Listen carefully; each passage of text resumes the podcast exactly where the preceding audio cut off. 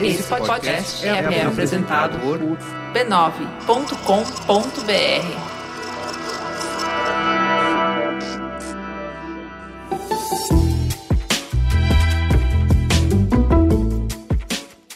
Mamileiros e mamiletes, bem-vindos ao nosso espaço festivo, dançante, colorido, purpurinado de encontro de todas as tribos para falar de temas polêmicos com empatia e respeito. Eu sou a Juva Lauer. E eu sou a Cris Bartz e esse é o Mamilos, o podcast que faz jornalismo de peito aberto.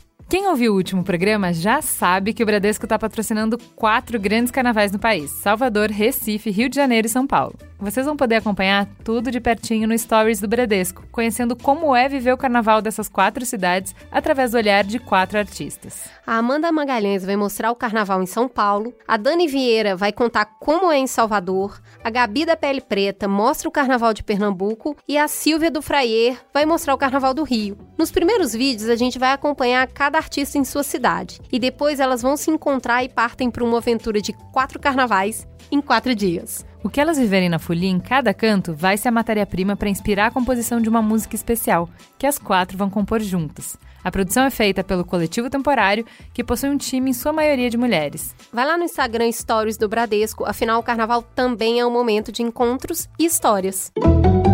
Teta, senta que lá vem polêmica.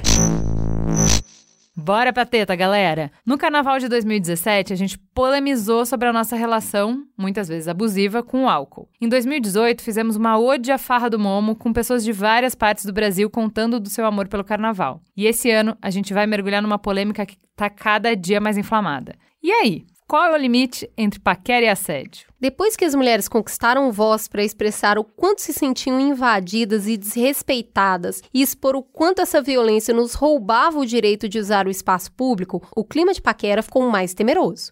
E aí? Qual é o novo manual? Quais são as regras desse novo jogo? O que, que pode? O que, que não pode? Como pode? Quem pode? Quando pode? Quanto pode. Para navegar nessas águas turbulentas, convidamos 10 pessoas para construir essa reflexão conosco. Quem fez a curadoria maravilhosa de encontrar personagens com vivência e opiniões diversas foi o Ricardo Terto, um cronista incrível que já fez alguns roteiros pra gente e agora faz parte da equipe do Mamilos. Vocês ainda vão ver e ouvir bastante dele por aqui. Então vamos lá, a gente tem na mesa o Bruno, de 43 anos, que é editor de vídeo, criador da página Memeria, de memes gourmet, pai da Tereza e da Helena. A Nalu Rosa, de 29 anos, que é artista visual de São Paulo e que lida com pintura, desenho e esculturas têxteis. O Thiago Araújo, de 34 anos, pai e marido, atualmente trabalha na Ohana Pet Sitter, empresa da esposa, que presta cuidados para animais de estimação e é morador de Pinheiros. O Thiago Nagafuti, de 35 anos, que é pesquisador, doutor em ciências pela USP e mora no centro.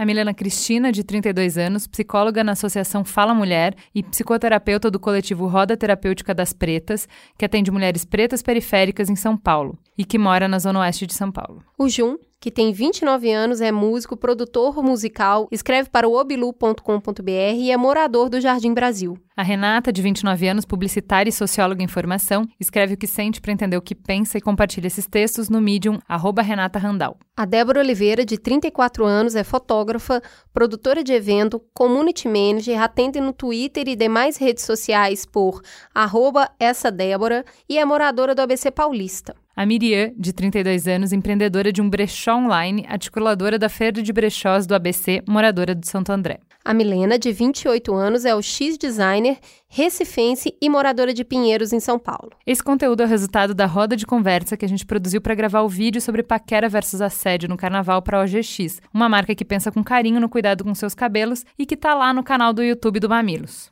Vocês precisam ir lá ver a tia cheia de glitter, pleníssima, com cílios postiços, se esforçando para ser simpatiquinha no vídeo, não é mesmo, Juliana? Difícil demais, galera. Ó, áudio é só amor, mas a gente tá se esforçando. Vamos lá falar se a gente fez bem. A gente quer saber se o conteúdo tá bom e se a nossa carinha tá legal. Então bora, vamos começar. O que é assédio para você? Para mim, assédio é qualquer coisa que me desrespeite, mas isso para a pessoa também fica muito vago, né? Mas é qualquer tipo de contato físico, para mim é desnecessário. Eu odeio pessoa que fica então, tá, não. Isso pra mim não é legal, não gosto que a pessoa encoste em mim, mas isso eu sou eu. várias vezes no Thiago. Thiago. É, no geral, assim, é uma pessoa que não me conhece, que não tem um mínimo de intimidade comigo e chegar, de repente, com algum contato físico. Você fala, oh, querido, não te dei essa demissão.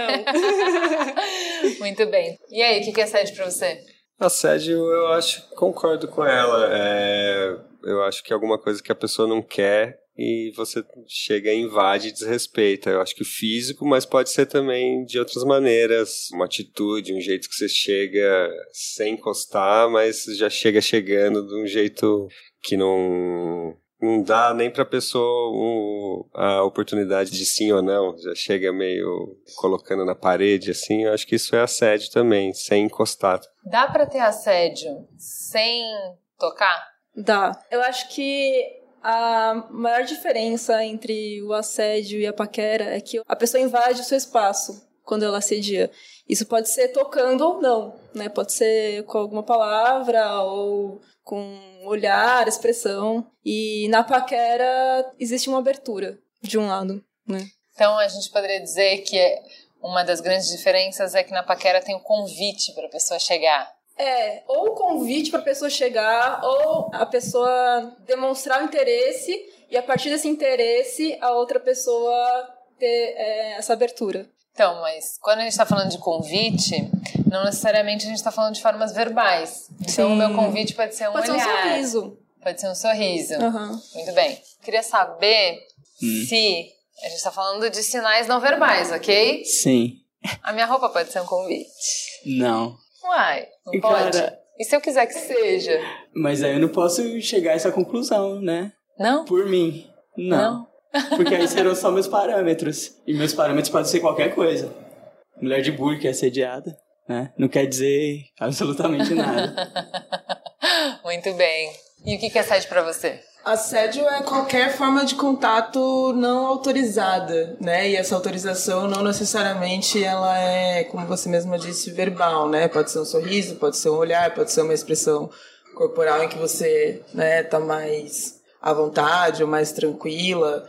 E não necessariamente também é só o toque, né? O toque pra, pra gente que é mulher, por exemplo, eu, eu nós somos amigas, a gente trabalha à noite em bar e algumas vezes eu passei por situações de assédio trabalhando e não necessariamente é, é, o toque, às vezes é alguma palavra, é alguma frase, o fato de eu ser hostess, por exemplo, e estar ali arrumada, maquiada e sendo simpática com as pessoas não é um convite, né? Eu tô ali só trabalhando para o estabelecimento que eu estou trabalhando. Estou recebendo os convidados dali e não, o, o, cara não tem direito de chegar, ah, e esse batom aí, quero saber, sabe? Umas coisas escrotas, assim. Então pode Me ser. Me fala alguns exemplos de assédio que você passou trabalhando. Foram tantos, eu trabalho com isso tem uns cinco anos, assim. Como eu tenho uma postura, né, eu costumo dizer que a minha, a minha estética é um pouco agressiva, assim. Então, normalmente, normalmente quando eu tô trabalhando eu fico muito séria. Então, não necessariamente, então as pessoas, eu acho que os caras, os homens, né, normalmente eles já têm algum receio, assim, né, o fato de eu ser alto, de eu falar alto. Então, mas uma delas foi essa, tipo, tá, você tá com um batom vermelho e a pessoa acha que tem, sabe, ah, e aí, esse batom tem gosto do quê, por exemplo? Uh, é, sutileza! É, é, sutileza mandou lembranças. Entendi. Mandou lembranças. Esse batom vermelho tem gosto do quê? É, Entendi. É muito ruim, né? é, é muito ruim, mas é esse o nível. É esse o nível. Deixa eu te perguntar uma coisa. Se fosse o gatinho que você tá super afim, super afim, você tá esperando ele chegar na festa um tempão, não sei o quê, e ele chega e pergunta pra você: esse batom vermelho tem gosto do quê? Como é que você ia se sentir? Na real. Se é um cara que eu já tô olhando ou que me despertou o interesse, o convite ele é meio que espontâneo. Eu até respondo, obviamente. Agora, se não é, se não, se não existe um interesse, não tem uma reciprocidade, é não. Aí, tipo, não tem então... gosto de nada, é neutro. é sem sabor. É sem pra sabor. você nenhum. Exato. Next. Exato. Então, mas peraí.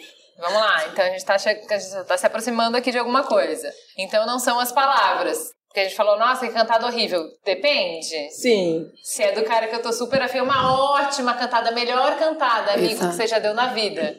É ou não é? Então, eu acho que não é só nem da abordagem ou das palavras também é do interesse da pessoa. Porque se eu tô cedendo, se eu tô dando liberdade, se eu estou recebendo o convite que ele achou que tinha, só porque eu olhei, sei lá, de qualquer maneira, e é recíproco, então não é assédio. Se tem a, a, a consciência tipo, dos dois lados, tipo, meu, é isso aqui, gostei de você, sorriu de volta, então tá liberado, entendeu? Agora, se não, se não houve nenhum interesse, aí sim. E mesmo que a, a, a abordagem, a cantada seja épica, não vai. Não há interesse. Entendeu? Então aí eu acho que realmente é assédio. Eu acho que assédio é tudo que excede ou invade. Então, assim, se você tentou, não colou, vai embora.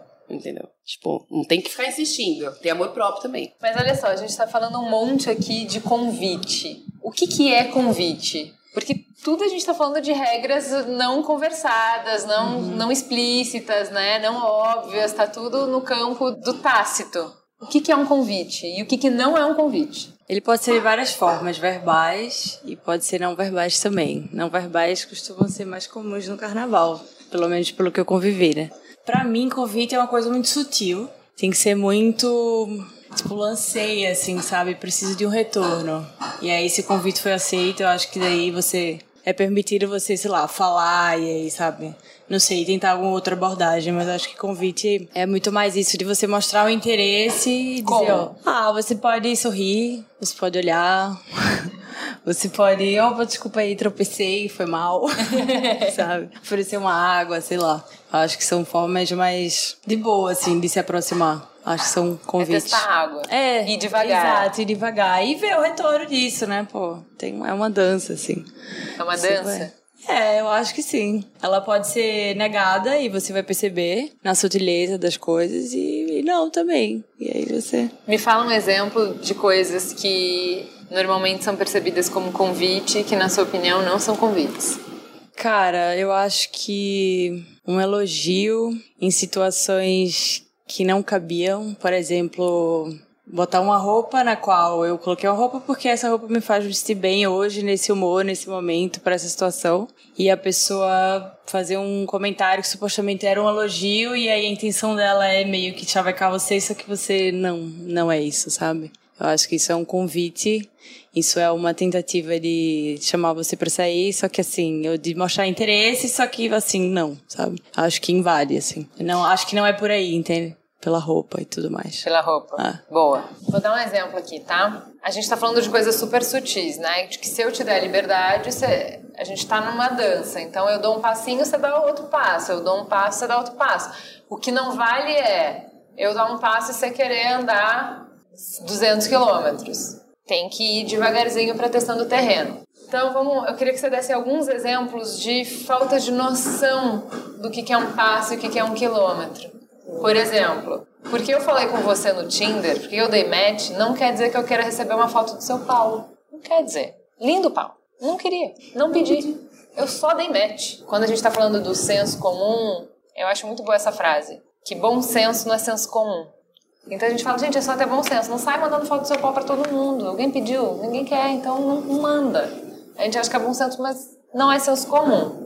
Então, me ajuda com alguns exemplos eu, quando vou pro baile funk, com shorts deste tamanho, topinho deste tamanho, me sentindo a piranha do rolê, porque eu quero dançar um funk putaria, não necessariamente quero alguém me sarrando, eu quero só dançar e eu tô bem, tô me sentindo bem. E aí o fato de eu estar dançando não dá abertura para qualquer um dançar comigo. Enfim, eu tô cantando funk putaria, não significa que eu tô disposta a ficar com vários boys. Se eu tiver, é óbvio que eu vou retribuir. E se for um cara babaca e eu estou paquerando ele falar qualquer groselha, acabou, beijo, tchau. Eu posso permitir o segundo passo. Se no terceiro não rolar, amigo, o quarto não vai rolar também, segue o bonde. Entenda que é até aqui. É difícil para homem receber não? Bem, eu acho que eu sou uma pessoa péssima para falar sobre isso, porque eu sempre fui muito tímido. As poucas vezes que aconteceram em baladas, festas, assim, de eu ficar com alguém, a maioria das vezes foram pessoas que chegaram em mim, e por isso que aconteceu tão poucas vezes. Mas eu tiro pelos meus amigos. Algumas pessoas que hoje em dia nem são mais tão amigos, porque a vida separou a gente. Mas quando eu era mais, mais jovem solteiro, eu via que muita gente ficava puto da vida. Como assim? Ela olhou para mim. Como assim não, não vai rolar? Não, vai rolar sim. E o lance do assédio para homem, muitas vezes, o que é assédio para uma mulher, para um homem é um elogio. É um, nossa, como que eu sou fodão, sabe? Ela forçou a barra, tipo, ah, porque eu sou muito bom, porque eu sou muito viu só, viu só lá o que ela falou para mim, viu lá o que ela fez para mim. E muitas vezes os caras é, medem o que pode ser assédio ou paquera ou qualquer coisa do tipo pela régua deles. E é diferente, né? muito bom. Eu acho que é ótimo que você seja tímido pra gente conversar, porque tem um, um, um fator da equação que a gente precisa computar, que é a gente quer, imagino, vocês podem questionar, que os caras continuem chegando. A gente ainda quer a paquera. E tem um ônus você se expor e chegar, né? Tem um ônus você se abrir, fazer a abordagem e tomar um, um não na cara. E quanto mais tímido você é, maior esse ônus mais pesada essa negativa para você. Então acho ótimo que a gente converse sobre o peso da negativa com uma pessoa muito tímida. Então assim, você tá dizendo que você nem chegava aí. Pouquíssimas vezes eu cheguei em alguém. Normalmente quando eu já tinha tomado alguma coisa a mais. Saber que você ia ser bem recebido e bem recebido não quer dizer que você vai ser bem sucedido. Não quer dizer que a pessoa vai ficar com você. Mas sempre que você vier conversar comigo, por exemplo, se você soubesse que sempre que você vai chegar, vai ser uma conversa legal, que não vai ter tensão, você vai chegar, e aí, tá tudo bem? Tudo bem. Se a gente for fazendo essa aproximação e quando você tentar um passo, o não for suave, não for humilhante, não for é só eu não quero agora. Não quero com você. Eu não tô afim. E tudo bem. Não precisa ter um rompimento. Entende? Você acha que se a dinâmica fosse menos traumática, isso teria influência em se você se expõe mais ou se você se expõe menos? Aconteceu muitas vezes, a maioria das vezes, na verdade, de até rolar um interesse em alguma pessoa, em alguma festa, em algum, algum local assim. E por eu me segurar tanto, a gente acabou virando amigo. eu tenho muitas amigas, muitos amigos, que às vezes até rolava interesse, mas por eu me segurar tanto, com medo realmente de passar do limite, porque assim, eu sempre tive muito mais amigas do que amigos. Uhum. Então eu via o que acontecia com as minhas amigas e eu não queria ser aquele cara, sabe? Sim. Então eu tenho muita amizade de festa. Porque, porque foi até onde eu fui. Aí quando eu percebia que, que tava já no limite, aí acabava aquele interesse. Que eu pensava, meu, o pessoal não tá afim, então deixa pra lá, sabe? Quanto você acha que a nossa reação violenta para a chegada dos caras, né? Então imagina um menino tímido como ele chega em mim, eu não tô afim na festa, eu sou violenta, eu sou grossa. Quanto que você acha que é essa reação que eu tenho, que é de ser grossa quando alguém chega em mim, eu sempre sou muito grossa. É por medo, que a gente tá sempre com a defesa lá no alto, a gente tá sempre, tipo, se protegendo. Eu consigo até te ver, porque eu também sou assim.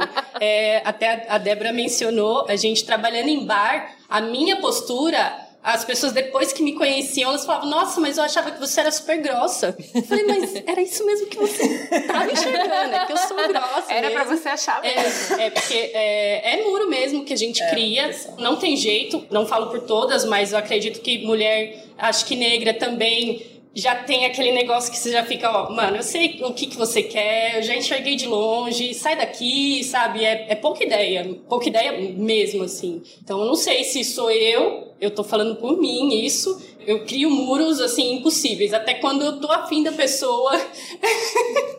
Ou sabe. seja, o que eu tô querendo dizer é, se o ambiente for menos tóxico, ele é mais propício, inclusive para os homens, porque não vai ser uma coisa épica chegar numa mulher. É? Se fosse uma coisa, tipo, tranquila, se fosse tudo tranquilo, né? Naquele Isso. coisa utópica, assim, meu Deus do céu, todo mundo é de boa, todo mundo sabe receber não, todo mundo sabe conversar também. Aí é outra parada, né? A gente, a gente entende que isso não acontece. Não acontece hoje, é difícil. Mas você acha que não dá para acontecer? Que não é possível que aconteça isso? Tipo, combinando bem, todo mundo transa? Não dá? Acho que também depende muito do lugar que você vai frequentar, sei lá. Eu prefiro frequentar uma balada LGBT e que faz um puta recorte de raça e classe também. Porque lá a probabilidade de um cara não entender o meu não é muito pequena, ou de uma mina não entender meu não é muito pequena. Então, chega um ponto que você começa a receber informação dos locais. Ó, aquele lugar ali já teve uma situação assim, assim, assada, a equipe da, da, da balada não apoiou a menina, então você não vai para aquele lugar para você evitar. Não significa que eu não vá armada. Bom, às vezes eu acordo num puta bom humor e eu saio do meu prédio puta na, nas calças, com a cara fechada, porque eu sei que no caminho até o ponto eu vou sofrer algum assédio, mas eu tô de boas.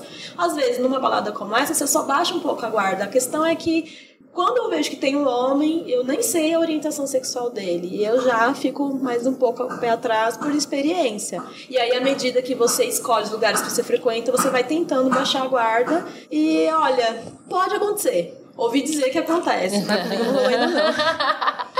Não, mas aqui a gente está falando um pouco de possibilidades, né? Eu acho que a gente tem um cenário, do pouco que a gente falou aqui, já parece que o cenário ele é bem complexo. Porque a gente está falando de tudo coisas que são tácitas e de coisas que dependem do seu universo particular, das suas referências, das suas vivências. E mesmo assim a gente quer que as pessoas cheguem. Então, assim, você acha que a gente. Porque, por exemplo, hoje em dia a gente tem o Tinder para matar todo esse desconforto, ou boa parte dele. Né? Que assim, ah, não tem essa dança do acasalamento que a gente estava falando. Não precisa. Se você tá afim, já, já tem um convite que é o match. Claro que podem ter abusos depois disso, mas dá uma esclarecida um pouco no, no, no que, que vale e o que, que não vale. Mas você acha que ainda assim, mesmo tendo ferramentas, para a gente é interessante, é importante se arriscar? A gente ainda quer que tenha esse jogo? Ou tipo, ó, dá muito problema essa coisa de paquera, sabe? O risco de dar errado é tão grande que vamos não fazer. É, a impressão que eu tenho, assim, eu não peguei essa, essa coisa do Tinder, porque quando eu conheci esse aplicativo e, e outros do tipo, eu já estava casado. Eu sou casado já vai para oito anos. Não sei de verdade como que funciona, mas eu tenho a impressão, talvez seja um preconceito meu, que tenha mais a ver com a idade, talvez. Eu imagino que os mais jovens usem mais esses aplicativos, porque a coisa tem que ser rápida. Jovem não quer perder muito tempo, né? O jovem faz tanta coisa já. E vai ficar perdendo tempo com paquerinha. Dança do acasalamento. É, sabe? Então. Nem eu... sei se você quer e eu tô aqui perdendo meu tempo com você. É, como eu, perdi muito tempo. e depois eu saía com uma amizade do rolê. E talvez tenha, assim, essa galera que imagine, ah, não quero perder tanto tempo porque eu quero ir no, no certo, entre aspas, sabe? A gente ainda quer paquera? Eu quero. Se a vale gente quer. Eu acho que vale. Eu, eu, acho que é, é um exercício, né? De criatividade também. Eu uso o Tinder, eu tenho Tinder há muito tempo. Na verdade, consegui dois amigos lá só. tá que nem o Thiago na balada. Quase isso. É, mas assim, já usei mais ativamente, uso de eu uso, na verdade, uso o Tinder hoje quando eu tô entediada, assim, ah, dou uma olhadinha, eventualmente acontece algum match, alguma conversa. Eu gosto muito muito dessa coisa da conversa, de você conhecer a pessoa, de você também fazer com que a pessoa se interesse por você, né? De você tentar, essa tentativa de você ficar impressionando o outro com o seu conhecimento, com as suas piadas, ou enfim, com as suas, com as suas bobagens. E eu não sei se um dia isso não vai, vai deixar de existir, porque nós somos humanos, né? Então, biologicamente, a gente precisa de contato, não, né? Não, pode ser pelo Tinder só. Sim. Aí a gente evitou a dança do acasalamento, porque tudo que a gente está falando aqui, claro que tem uma dimensão disso dentro do Tinder, mas a gente está falando do carnaval, do encontro presencial, em que eu tenho que sacar se a pessoa está afim ou não. Eu tenho que sacar se é um convite ou não. Ela está dançando, rebolando até o chão. Eu acho que isso é convite. Não era, gato, não era. Mas quando for eu, é. Mas quando for ela, não é. E ela é sim. Entendeu? Então, assim, essa confusão, esse mix de o que é convite, o que não é, o que pode, o que não pode, vale a gente passar esse constrangimento ainda? Eu acho que é um pouco anterior isso, porque é, é, quando a gente fala de homens assediando mulheres, né, ou abordando mulheres, é aquela coisa de que o homem ele cresce acreditando que ele tem direito a uma mulher, que ele tem direito a transar. A gente tem os incels, né? Que eles se revoltam, porque não, eu, como assim não tem uma mulher da minha propriedade para transar comigo? Como assim ela tá aqui rebolando com essa roupa desse jeito e ela não vai transar comigo? Então falta uma sensibilidade, né? Então tudo isso depende de, de criação, de educação, de formação e de várias coisas. São camadas e camadas de contextos aí. Mas eu não sou, eu sou o hum. Thiago.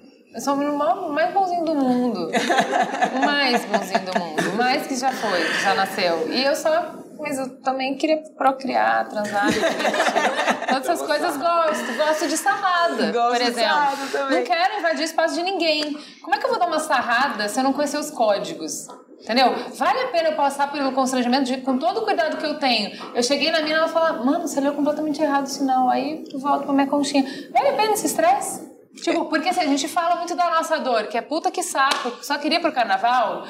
Curtindo uma boa. E a dor do Thiago, eu, assim, eu, eu só quero se alguém quiser, eu queria. Mas como é que eu vou saber Assim, se você alguém não, quer? Você não foi incomodar muito, por favor. É, não, mas assim. assim, se alguém quiser, eu tô, ó, gente, eu tô Com licença, aqui. poderia sarrar? Pode sarrar sim, sarrar sim. Posso falar É que mesmo Essa é uma boa abordagem. Você gostaria de sarrar? Pode, vem, sarra aí. Chama o chá de Assis, né? Por favor. Mas eu- você entendeu a minha pergunta? Sim, assim, vale esse incômodo? Tipo, vale a pena ainda? Então, eu acho que depende do que você quer. Porque como a, a sua pergunta foi, a gente quer paquera? Eu quero, eu gosto, né? Aí eu, eu entendo quando você fala do Thiago, tá? Ele também quer, ele também gosta, mas é, é tudo muito complexo, no fim das contas. Não é uma, acho que não tem uma resposta certa ou errada, né? Então, pra mim, pode ser que eu, eu goste dessa coisa do flerte, de trocar uma ideia, mesmo pelo Tinder, né?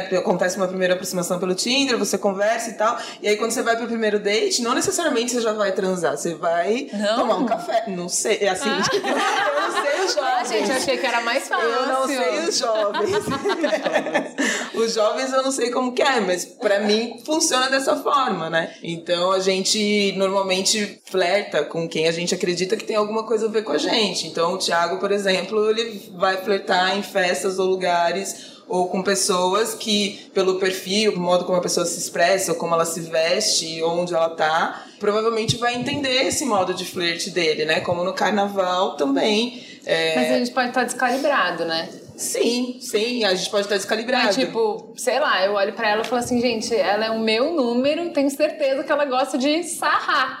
ela fala, amigo, você tá assim, em outro planeta de errado. Não, mas aí é, ó, falou, valeu, sabe? Eu acho que também, eu, eu entendo quando a Miriam fala, né, pelo fato de a gente trabalhar à noite, etc., a gente acaba criando, né, uma armadura, assim, e às vezes as pessoas fazerem piada, nossa, mas você é muito brava. E, não, eu Nossa, tô trabalhando, gato, para, né? Acho que a gente acaba criando uma, uma armadura, mas quando a gente vai entendendo, quando é um espaço que é mais, como ela falou também, né? Quando a gente está num espaço que a gente entende que a casa, por exemplo, ela tá de olho no que está acontecendo, ela percebe que se um cara tá causando, ele vai lá e tira o cara de perto, ou manda o cara sair. Quando existe uma postura, porque daí todos nós temos que nos colocar como agente de mudança, né? Então, ano atrasado eu tava no 77, chegou um cara lá no Bloco 77, que é o Bloco Punk, e chegou um cara do nada lá, de shortinho, assediando homem mulher. E o bloco parou e falou: a gente não vai sair enquanto esse cara estiver aqui. Entendeu? Então acho que as pessoas têm que se colocar como agente de mudança também contra isso. E a partir disso, né, se, se o Thiago, o Bruno ou o Jun, se eles têm esse comportamento e eles não entendem que isso não é aceito, eles vão ter problema. Assim como qualquer outro tipo de preconceito, né? Assim como qualquer outro tipo de, de questão de machismo, de situação de racismo etc. Como é pra você chegar em outro cara? Eu também sou bastante tímido, como o Thiago, acho que teve uma, Identificação. uma identificação e uma coincidência. Eu também é, sempre fui tímido em balada, essas coisas. Eu sempre preferia que a pessoa chegasse em mim do que eu chegasse na pessoa. Ao contrário dele, eu acho que o Tinder, tanto o Tinder quanto outros aplicativos que tem no meio gay, como Grindr, Scrub, essas coisas ajudaram pra caramba que era tímido.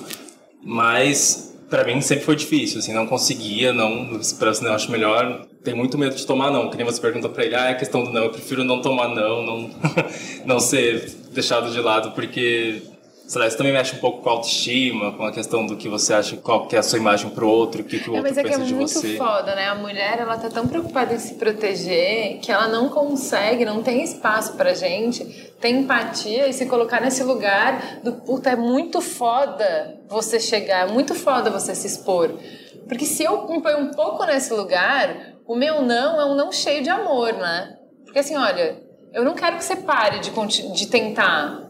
Continua tentando, né? Se, se a gente achar, ainda vale a pena a paquera? Vale. Então, se vale a pena a paquera, as mulheres têm que chegar e os homens têm que chegar.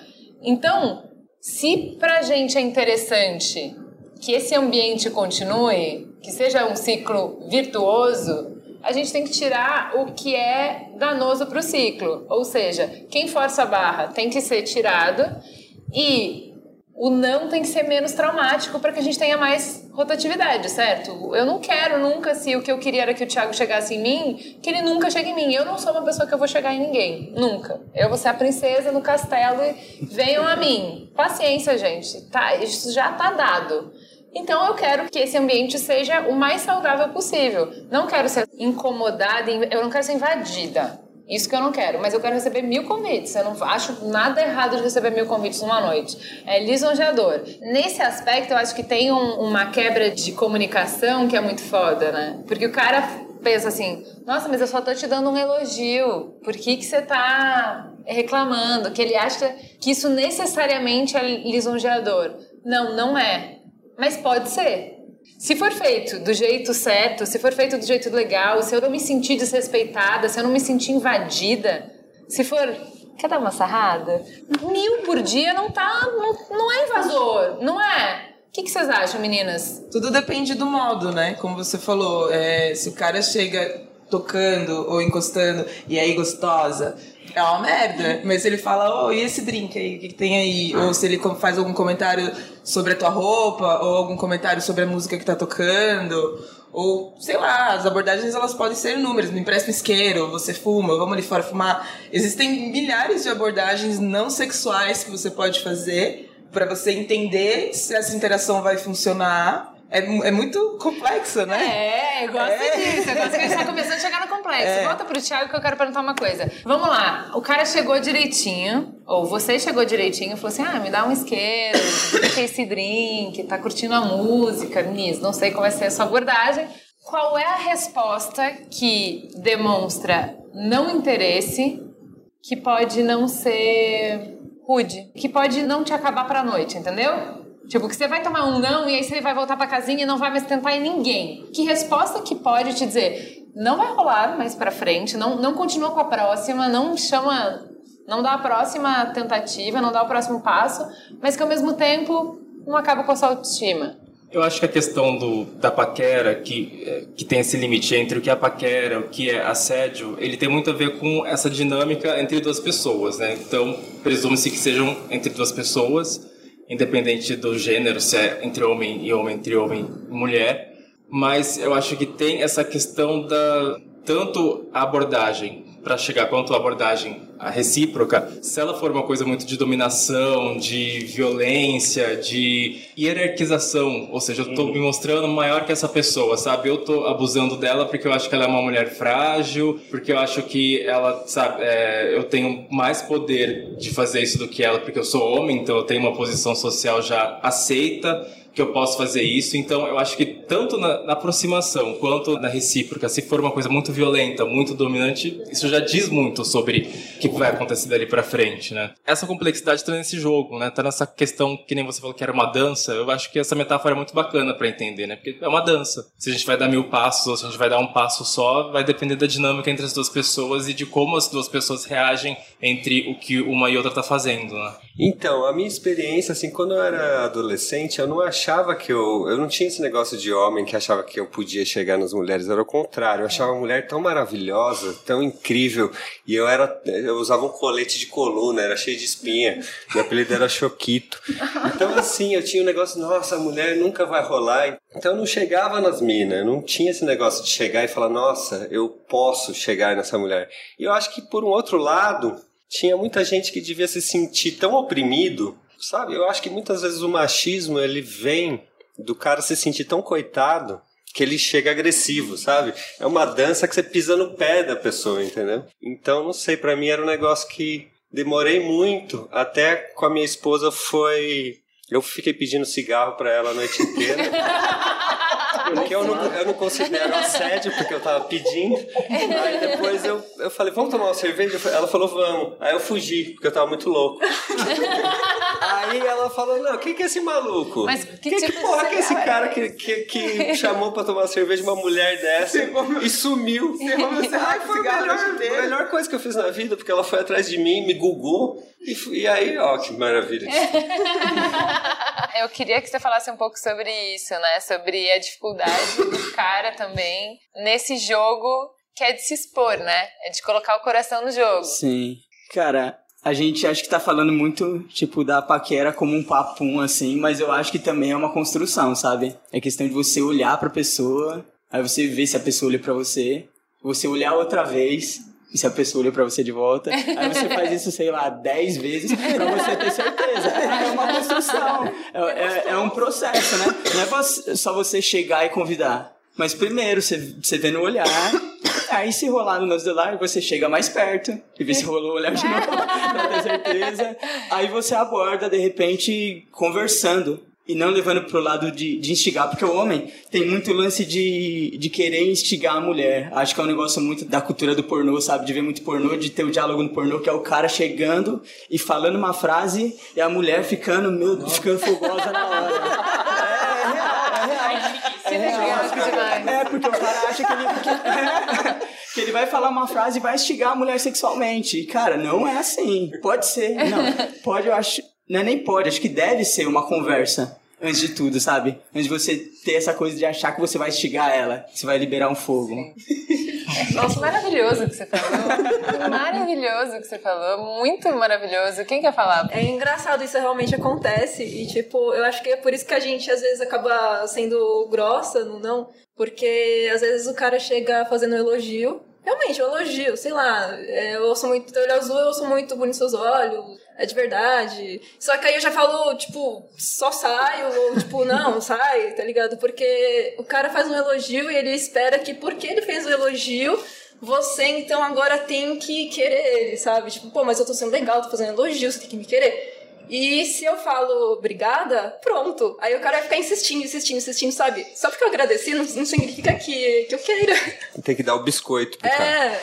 Então fica, fica complicado. Qual foi a paquera mais legal que vocês já levaram? Pra mim, o que mais funcionou assim na vida foi quando a pessoa chegava falando alguma coisa que não tinha relação comigo. Tipo, sobre o lugar, sabe? Sobre o que tava acontecendo, qualquer coisa. Tipo, ah, pensei num negócio aqui, cheguei aqui pra falar pra você, sabe? Tipo, tá rolando um show, nossa, tá forte essa luz, né? Sei lá, qualquer coisa, sabe? E aí Sim. começa uma conversa. Ótimo. Então, o que a gente está procurando é conversation starters, né? Alguma coisa que dê começo a, a conversa. Quando eu fui para um festival, que é super legal, tem um monte de gente diferente na rua, né? E aí a gente fica na, na neura de entrar na palestra, de assistir, às vezes é, filas quilométricas. E uma vez eu escutei uma menina falando que assim, pô, às vezes vale mais a pessoa que você está conversando na fila do que a palestra que você vai ver lá dentro. E aí, pensando nisso, eu já me programei de um ano para o outro, a menina estava falando, eu sempre vou com uma camiseta que a estampa gera uma conversa. Porque daí você vê, perceba, né? Nossa, você tá com uma camiseta da Frida Kahlo, Princesa Leia? Você gosta de Star Wars? Pronto, mano, já, já deu, já vai rolar o papo. Se a gente vai ficar amigo, se vai rolar algo a mais, a gente vai ver na hora se vai rolar química. Tem como a conversa de você gosta de Star Wars ser assédio? Vai chegar. Oi, Vai chegar. você gosta, né? Pegando no cabelo. É, Oi, você gosta de Star Wars, disfarçar. princesa? Que é isso, né? Não vai tentar descaracterizar o assédio. É, continua sendo assédio. Então vamos lá. A gente vai fazer o assédio ou cantada. Oi, posso te conhecer? E aí? Acho que é cantada, mas óbvio, tem as expressões corporais, né? Que falam muito mais do que. Pode cagar tudo, na verdade. Com essa frase que é boba, mas eu acho que na verdade é muito- pode ser muito respeitoso, porque você também pode ter a liberdade de dizer: olha, não. e é isso, sabe? A resposta é essa, não. Ou se não, sim, tenho bastante interesse. E é isso, sabe? Você segue Perguntas, ali. então, são melhores do que afirmações. Pra mim, sim. Porque dá, você dá o direito de você dizer se você quer ou não. Entendeu? Mas, mas também tem o famoso Ah, posso não. conhecer? Aí já era. Perdeu já. Perdeu, porque o olho tá aqui, entendeu? O olho tá aqui, não tá embaixo. Acho que é meio isso. Boa. Nossa, essa aqui, pelo amor de Deus, inteiro. Te fazia um estrago gostosa. Jesus.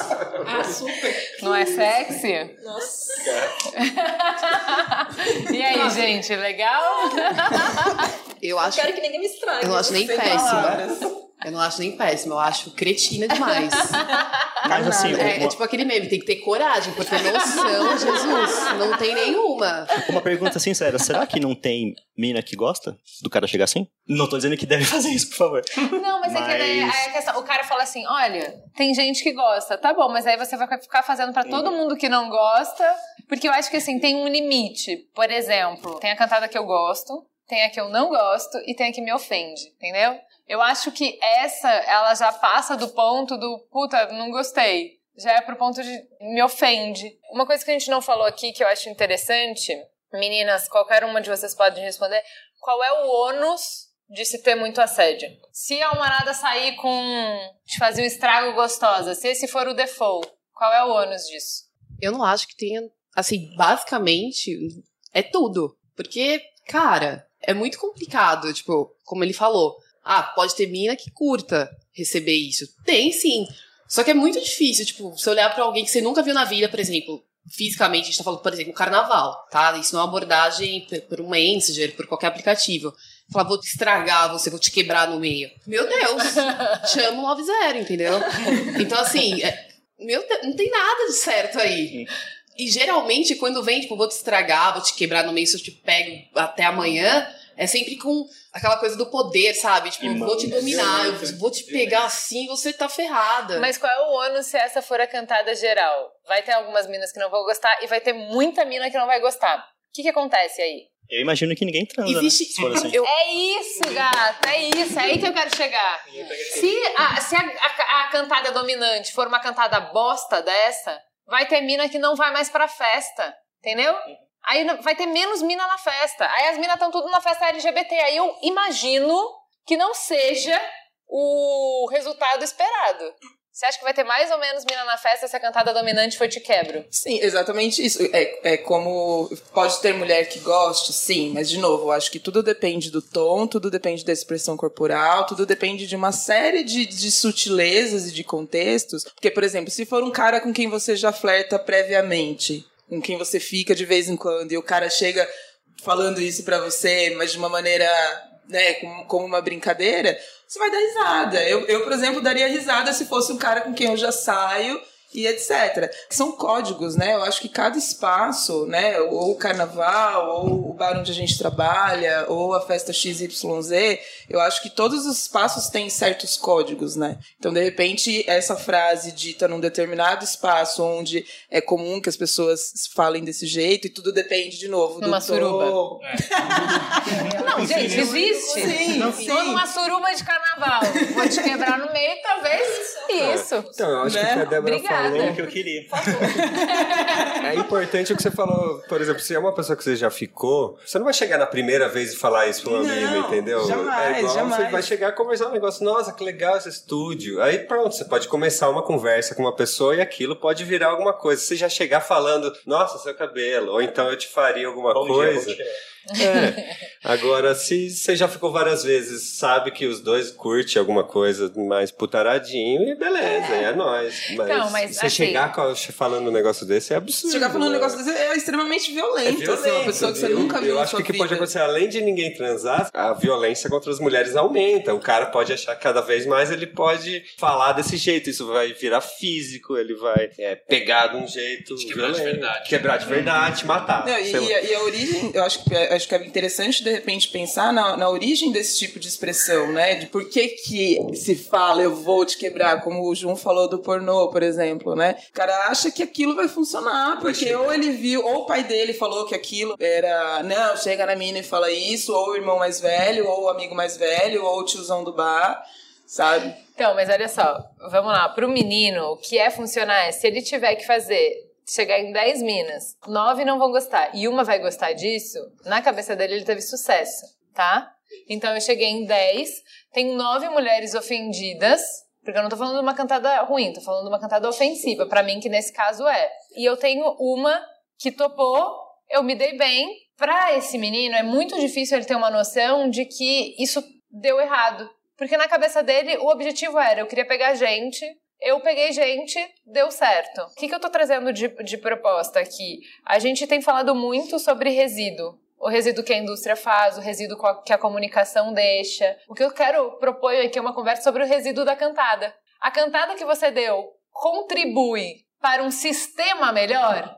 Vai ter mais gente querendo dar depois dessa cantada? Ou ela é zero? Tipo, efeito. Ela pode ser melhor, zero, ou Pior, no caso desse, pra mim, é você tá tirando nove mulheres do jogo. No próxima balada não vai ter essas nove mulheres. Ou o custo de quebrar a barreira dessa mulher vai ser maior. Depois de ouvir uma cantada dessa, tem nove mulheres que estão super defen na defensiva. Pra daí, quando justo o Thiago for chegar, o Caras, vai estar refratário, entendeu? Então você poluiu o ambiente com essa sua tática predatória. Total, você acabou com a indústria da transa. Mas a gente tem que levar a sério isso, gente. Todo mundo quer transar. Ah, eu achei essa muito boa. Tudo bem se eu te der um abraço sem malícia? Sim, carinho. Acho que eu ia só dar risada. né? Já que... Não, obrigada. Eu até daria um abraço, porque a pessoa tá precisando muito. Eu até daria um abraço, porque a pessoa que chega falando isso, ela deve estar precisando muito de um abraço. Peraí, ó, ó, ó, ó você sendo taxativo. Mas se fosse o Thiago perguntando: posso te dar um abraço sem malícia? Eu ainda assim, eu falo, mas, brother, tu precisava falar da malícia? Um abraço. Aí eu vou ficar meio. É o suficiente já. Eu ia dar um abraço, mas agora você falou da malícia, eu já não sei mais o que eu. Eu, eu só queria deixar claro que o por favor, posso sarrar tem malícia. Muito bom, muito bom. Muito bom. Então o erro aqui tá no da malícia. Eu gostei disso. Ai, olha, essa, essa é muito boa. Como é que você sabe que não gosta se nunca provou? Ai, não. É, eu acho que essa aqui não, não, não tem jeito. É, né? isso acontece muito quando eu vou em festa LGBT, e, enfim, eu sou hétero e acontece muito com as minas. É importante falar que também existe assédio. Sim. Mulheres também assediam homens, mulheres também assediam mulheres. E, velho, eu não, não tô afim. Ah, mas você não provou. Tá, E e, se um dia eu decidir querendo, provar, né? eu não vou querer você que você foi babaca, sabe? É isso. Você não vai me converter porque você tá insistindo. Você não vai conseguir ficar comigo por- pela tua insistência. É não. E eu posso, daqui uns cinco minutos, beijar outra menina e não beijar você porque você foi insistente. É isso. Tem que aprender a elaborar o não e trabalhar a frustração. Não existe uma, uma tática, né? Olha, então ah, não deu a primeira, vou tentar a segunda. Pô, cara, segue o bonde, vai tentar de outra Não, forma. mas eu acho que isso aí é um bom mito pra gente desconstruir, hein? A gente você, pegou numa veia aí boa, que é assim, eu acho que passam pro cara que ele tem que trabalhar a paquera. Que o não é o default da mulher e que ele tem que ir construindo isso, e ele tem que ir minando a resistência dela. Isso tá muito dentro da nossa cultura, até da gente de mulher. Eu acho que sim. O default era o não, e que eu tinha que ser vencida aos poucos. Então eles não têm essa ideia de que eles precisam insistir de graça. Eles não criaram essa metodologia. Eles receberam isso e aceitaram isso como verdade, né? Eu acho que isso vem muito de um padrão de, de joguinho, né? Também, assim, coisa que. Eu sou lésbica há muito tempo, assim, desde que eu. Graças a Deus. É, graças a Deus. Eu costumo dizer que meu sonho é nunca receber cantada de homem na vida. Se chegar nisso, eu vou ficar muito feliz em algum momento. É, mas eu sinto que rola muito isso. Ainda recebo muita cantada de cara. E aí, quando eu falo. A minha resposta é assim: primeiro, na verdade, é não, não tô afim. E aí, quando ele insiste, eu falo, cara, eu nem gosto de homem. Porque assim, o não, ele independe de você ser homem ou mulher, entendeu? Ele é não, ponto. E se você insistir mais, olha, nem que você fique tentando até o ano que vem, não vai acontecer, entendeu? E assim, mas eu acho que isso é muito da clareza mesmo, de você falar o não e não ficar com jogo, sabe? Porque eu sinto que joguinho, eu não sei, pode ser polêmico, mas é, é uma via muito heteronormativa da sociedade. Assim, Enquanto então- o, o Thiago falava, eu fiquei pensando aqui numa coisa, até passou do, do ponto, mas agora acho que, acho que dá pra falar de novo. Que pro homem gay, o homem LGBT, tem duas barreiras a, a ser quebradas. A primeira, tomar a coragem de chegar na pessoa. E também a segunda, às vezes não nessa ordem, é o medo de levar uma porrada. Né? De você chegar no cara, o cara se ofender, você tá me estranhando, e partir pra agressão. Que nem todo mundo chega e fala assim, não, desculpa, eu sou hétero, não, não vai rolar. Eu imagino que deve rolar muito esse medo também, né? Sim, eu acho que tanto a questão do não quanto isso, elas terminam numa base muito comum que é a questão da masculinidade, né? Que a gente fala pouco, que a gente discute pouco, embora eu tenha visto que, que estão surgindo grupos de homens que estão se reunindo para falar da questão de masculinidade, mas ela tem uma ação muito tóxica na forma que ela atua é, socialmente, né? Então, essa questão da masculinidade, ela não só dá uma, impre- uma impressão de poder para o homem, de poder fazer coisas, mas como também dá uma, ques- uma, uma questão de, de medo também. Porque se eu tomo um não, eu não posso aceitar que eu tô tomando um não, porque eu não posso sair derrotado dessa, dessa batalha, né? Vamos chamar metaforicamente de batalha. Porque isso mexe muito com o meu instinto de conquista, sabe? Então eu conquistei desde que o homem era sei lá, caçador, desde muito antigamente ele caçava, ele conquistava as coisas, então acho que existe muita coisa que é da biologia, mas existe muita coisa que também é da cultura, sabe? Essa parte da cultura acho que pega muito ainda, que é uma questão muito enraizada e é difícil de quebrar, né? É muito difícil de tanto que é, ainda acontecem muitas cenas de, sei lá, uma cantada mal sucedida virar um assédio, sabe? Feminicídio, Um inclusive. feminicídio. Temos muito esse ano. Tá super em alta. E então, mesmo que a gente tenha medidas protetivas, como Lei Maria da Penha, essas coisas, ainda assim, essas coisas acontecem. Violência é muito comum, os números são muito altos e é difícil mexer nisso porque é uma questão muito enraizada, muito, profunda, muito né? profunda. Vamos lá, eu vou falar mais uma. Com todo respeito, você é casada? De verdade. Porque eu tô falando com todo respeito, Sim, gente. Eu não acho que incomode. Do mesmo jeito seria se ele falasse assim, com todo respeito, você tem namorado? Ele tá abordando, ele tá perguntando, na verdade ele tá pedindo permissão, porque ele, tipo, ele não te conhece, ele não sabe da sua vida, não tem um histórico prévio, não tem uma carteirinha, nada. Carnaval geralmente coloca aquele selinho, né? É verde, passa, vermelho não, amarelo aqui ali.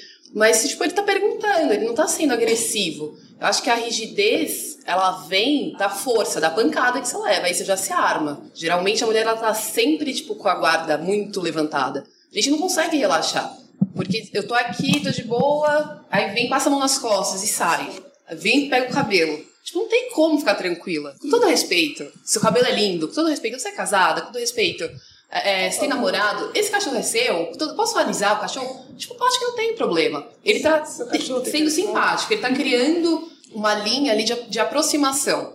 Eu acho que a troca, a relação humana, ela não pode ser é, é, demonizada, sabe? Agora, a partir do momento que o cara invade, aí sim eu acho que tem muito problema. Então, sabe o que é? Pra mim, eu, é, não, eu não acho nada ofensivo, eu acho que sim, é uma paquera, mas eu não gosto disso porque parece que o respeito é o meu marido e não a mim.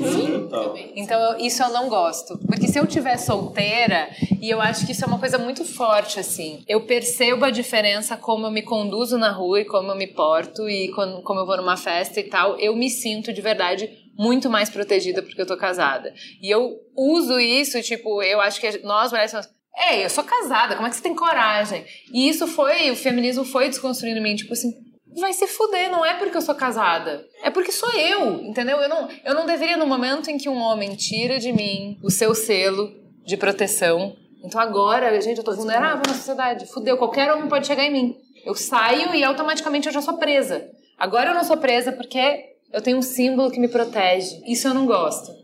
Isso me incomoda hoje em dia. Eu, não, eu acho que é uma coisa que a gente ainda precisa falar muito, não é comum para todas as mulheres, então isso é uma, ainda uma abordagem que é super ok, mas se viesse com essa abordagem comigo, ia levar uma problematizada. ia rolar um papo. Já- não já- necessariamente que ele ia gostar. Já aconteceu diversas vezes, como eu disse, eu, eu sempre tive muito mais amigas do que amigos. E já aconteceu muitas vezes de amigas minhas só serem deixadas em paz, depois elas falarem, aquele ali é meu namorado. E eu chegar, e eu ser namorado de três amigas às vezes. À noite, porque... Acho justo. E funcionava. E e eu morrendo de medo de arrumar uma briga, porque eu sou péssimo de briga. mas funcionava. Eu chegava, não, é minha namorada. E aí acabava, sabe? Vamos lá, mais uma. Posso ver sua tatuagem inteira? Sorry, não dá, porque minha tatuagem é imensa, cara. Então eu tenho uma tatuagem imensa. Desculpa. Quem sabe se você se comportar bem, eu tenho uma na virilha. Ai, gente. Aí você pega e faz assim pra ele, né?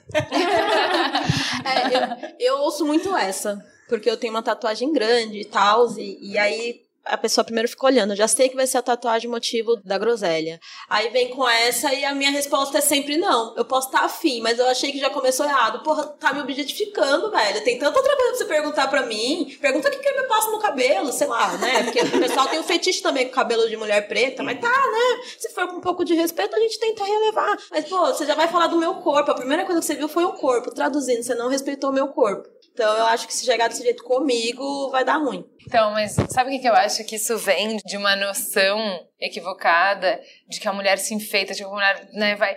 Pra chamar atenção, porque isso não é uma, eles não tiraram isso do nada, gente. A, a sociedade contou isso e funcionou pra gente, a gente acreditou e eles acreditaram por um tempão que eu só me validava quando um cara falasse que eu era bonita. Então, quando ele tava falando da sua tatuagem, ele tava mostrando que ele estava olhando pro seu corpo, quando ele fala da sua roupa, quando ele fala dos seus olhos, quando ele fala de você, do seu corpo, ele tá dando um card, uma moedinha, um coin que você precisava na sociedade.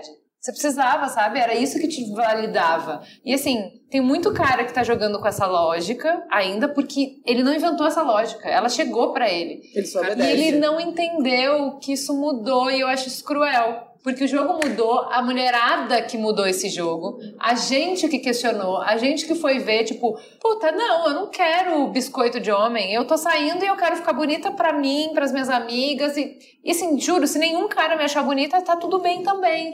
Então, quando as mulheres fizeram esse novo olhar, é que perdeu a importância do que o cara fala pra ela, do corpo. Então pensa bem, a gente mudou o jogo e a gente esqueceu de combinar com os russos. A gente não, a gente, a gente não contou pra eles que o jogo mudou. Então o cara tá jogando com umas regras que no jogo antigo era sucesso. Eu tento uma aproximação já pra azeitar a conversa, te dando o biscoito, né? Ó, eu te dou aquela validação que você precisa pra viver, senão você não tá viva. Eu já começo te dando isso, porque daí já dá azeitada, já rola um bom humor. Aí a, a partir disso a gente pode conversar.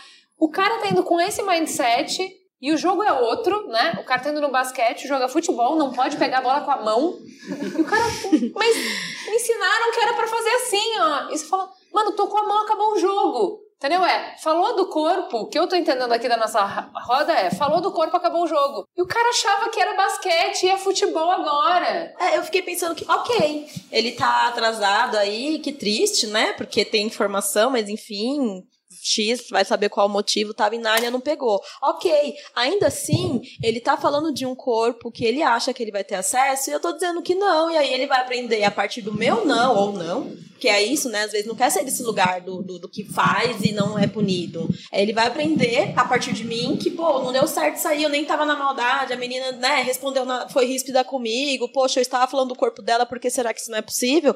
Aí vai depender dele, do interesse dele, de perceber que isso é ridículo, né? Para, pra mim é óbvio, é óbvio no meu corpo, mas ele já chegou com essa intenção sexualizada, não dá pra passar pano, né? Ai, deixa eu ver uma tatuagem que tem o seu corpo inteiro, ou então uma tatuagem que tá mostrando um tantinho, o resto tá dentro da calça, é óbvio que ele tá falando de uma objetificação. Se ele compreende isso ou não, de verdade, não é culpa minha. Segue o bonde, vai Não, procurar não, eu não acho que a gente tem que ser professora da balada, não é isso. Mas aqui, o nosso trabalho é justamente tentar promover o diálogo. É tipo, cara, vamos lá. Se você achou que tava super ok essa cantada de posso ver o resto da sua tatuagem, vamos tentar explicar pra você por que, que não tá ok. Da onde que veio que é tão não ok isso, entendeu? De uma maneira que não tenha como você sair dessa conversa sem entender. Tipo, puta, não é só que é não da tatuagem, é não do decote, é não do olho, não do nada que venha do seu corpo, porque é outro jogo, porque é futebol, não pega com a mão. Não pega com a mão. Mas acontece que não é a minha cantada que é péssima, é você que é enjoada. É você, é vo- é você, é você que, que, que tá fazendo doce, sabe? Se eu insistir um pouquinho mais, eu sei que você vai liberar. Então, mas era, era isso, justamente isso que eu ia falar. Eu acho que tem que partir, então, é como a luta antirracista, né? Então, nós brancos, a gente, nós temos que nos colocar como né, pessoas que precisam também se colocar ativamente contra isso, assim como os homens também precisam se colocar ativamente contra o machismo, né? Eles precisam também desconstruir suas próprias masculinidades. E assim, a informação tá aí. O Google tá aí, mulheres à disposição para conversar tem diversas, tem umas que não aceitam, que não querem, que não trocam ideia, e eu respeito, mas tem eu, tem várias outras mulheres que estão nessa disposição, inclusive de criar material para isso, né? Tem documentário, tem um monte de coisa. Então acho que hoje, especificamente 2019, o homem que tem acesso à internet, o homem que sabe ler e escrever, que sabe se comunicar minimamente, ou como você falou no começo, né? Você é inteligente e bem intencionado. E bem intencionado. Né? E você, então você tem todas as ferramentas à sua disposição para mudar o seu ponto de vista. É, outra cantada. Posso te pagar uma cerveja? Pode. Duas, três.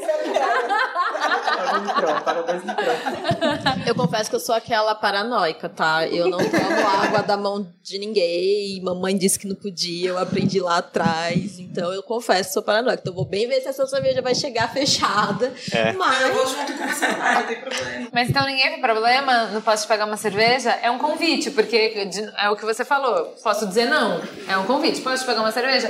Puta, velho, eu não tô afim, mas valeu. Gentil da sua parte. Fofo, hein?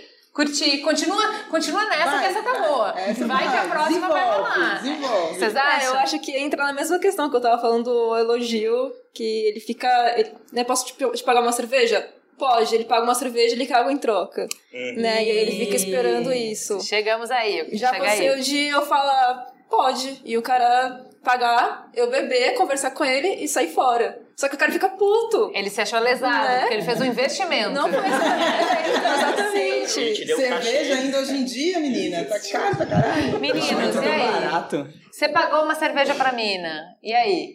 Cara, acho que se eu paguei. Eu quero É. nota. Não, eu tenho...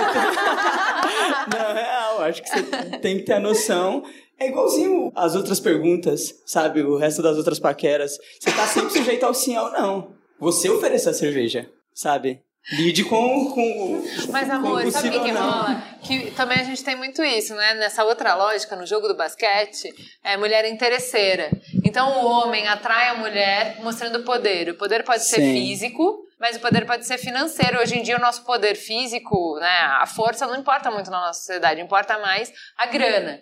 Então eu vou tacar bebida, bebida não é uma cerveja, eu vou ficar a noite inteira te pagando drink e eu espero que no final role alguma coisa. E aí, se não rolar, eu me sinto no direito de, no mínimo, se eu sou um cara super legal, ficar puto e te chamar de interesseira. O cara acha que ele pagando a cerveja não só vai ter a troca material, entre aspas, mas da mulher ficar mais aberta e ficar mais fácil e ficar mais suscetível. Aí, se nem quando ela tá teoricamente suscetível ela quer, né? Aí que vai endoidar o cara em dobro, né? E eu acho que a gente nunca vai é, estar seguro à margem de erro, entendeu? Quando você lança, você não tem como saber como é que a pessoa vai ler. Você vai lançar e vai colar ou não vai colar. É isso que eu acho, porque assim, é, do mesmo jeito que tem as cantadas super medíocres, super agressivas, que elas são, tipo, históricas, clássicas, elas meio que são a cartilha. O cara, ele prega, uma hora alguém vai se converter, alguma hora alguém vai aceitar.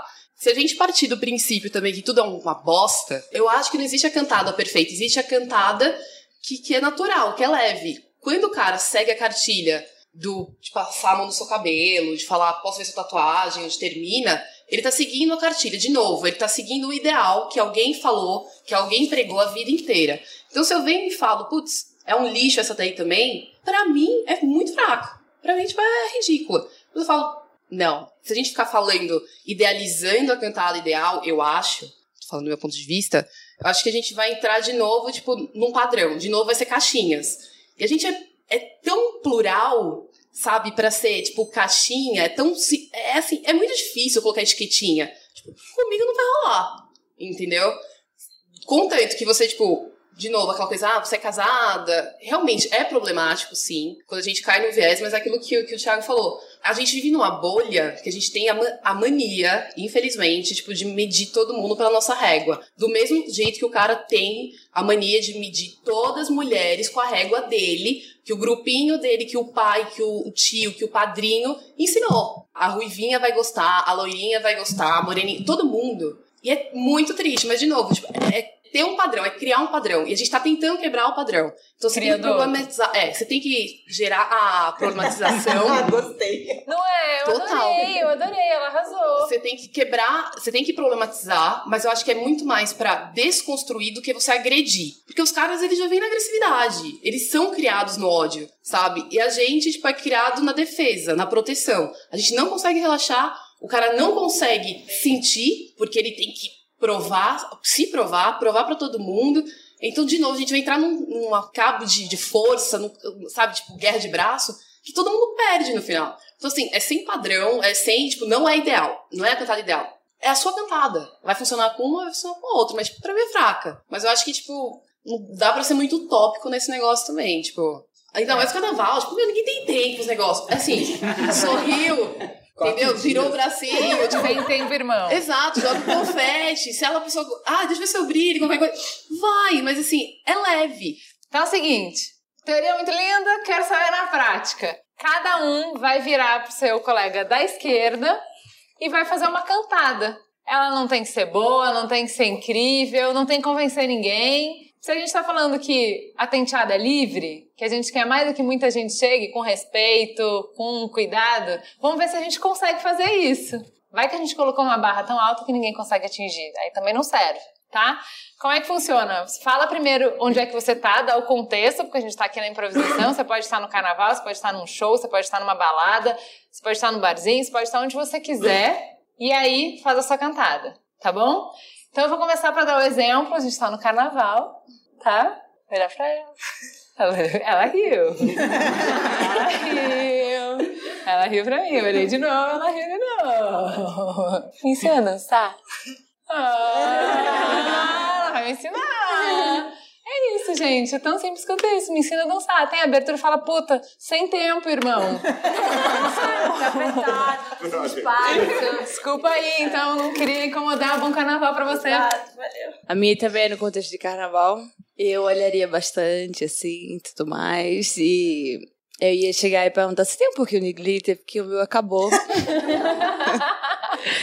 e aí, se ela disser que sim, e aí eu ia tentar, não sei. Aí a gente uma troca passa de glitter olhar, outra. é, É, tudo passa mais. glitter aqui, passa de glitter aqui. Tá faltando um glitter aqui.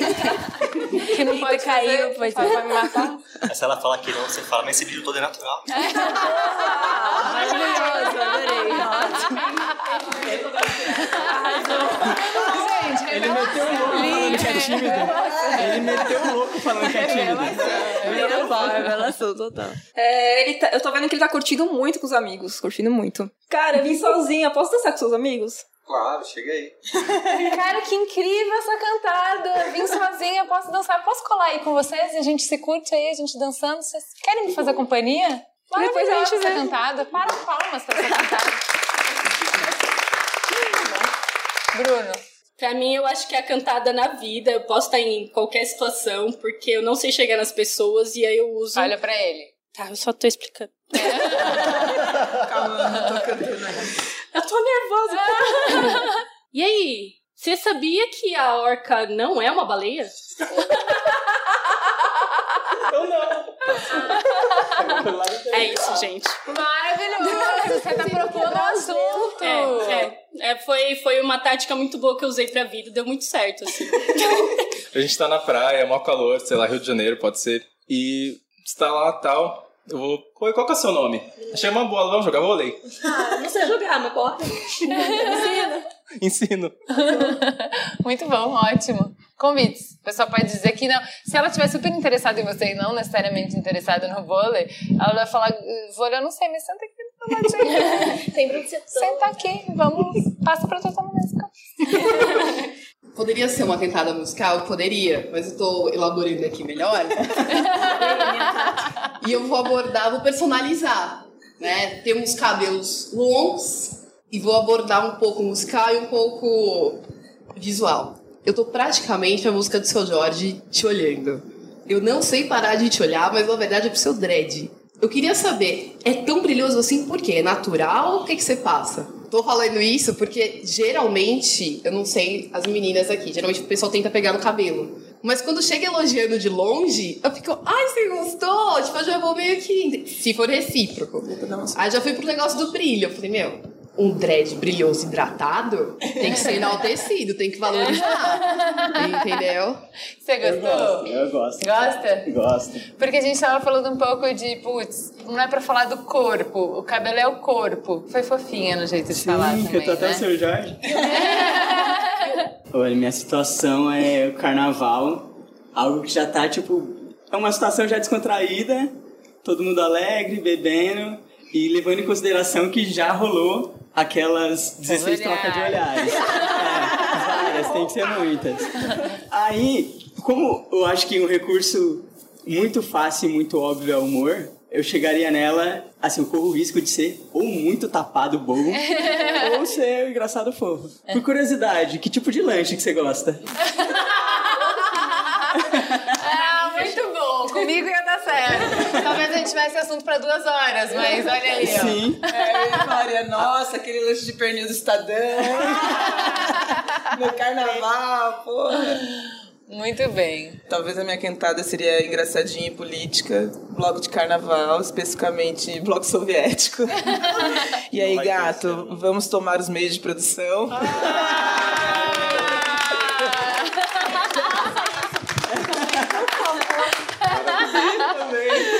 Muito bom, muito bom. Muito bom. Eu, como bom ouvinte dos podcasts, chego e falo assim: Momento Faustão!